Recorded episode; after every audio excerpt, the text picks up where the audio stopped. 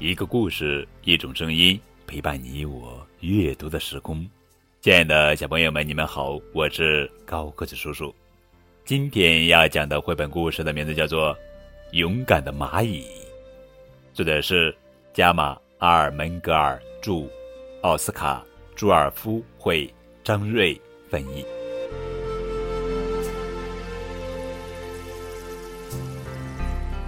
冬天来到了小花园里，小瓢虫露西和今年冬天的第一场雪花玩耍着。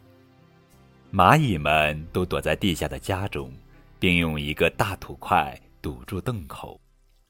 它们已储存好了冬天所需的一切食物，直到明年春天才会再出来。这是小蚂蚁安娜迎来的第一个冬天。外面发生了什么？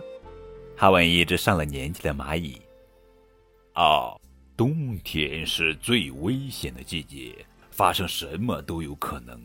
老蚂蚁严肃的回答。但是蚂蚁安娜充满了好奇，她用铲子不停的挖着泥土，不达目的绝不罢休，直到她成功的进入花园。他刚刚伸出一只脚来，砰的一声滑了一跤，并摔了下来。他发现雪是冰凉凉的，他决定尝一尝雪的味道。天哪，它和我吃过的任何东西的味道都不一样呀！蚂蚁安娜小心翼翼地站起身来，她的双脚陷在了雪中，迈不开步子。这太吃力了，也太冷了。走了一会儿，安娜觉得又冷又饿。她恰巧碰到小瓢虫露西和伙伴们正在一起玩耍。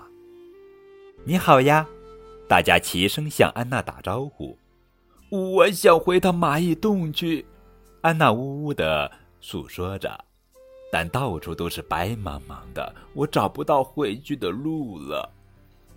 大家一起回到小瓢虫露西的家，让饥饿的安娜大吃一顿，把她的肚子塞得圆溜溜的。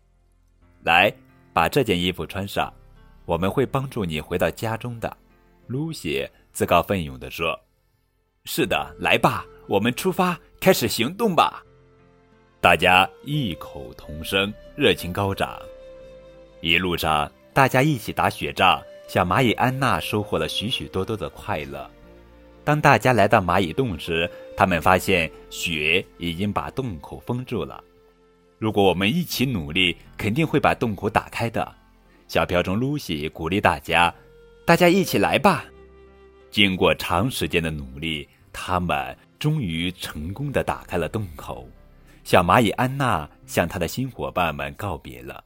但他许诺他会尽快回到大家中间的。一周过去了，小蚂蚁安娜又回来看望他的新朋友们。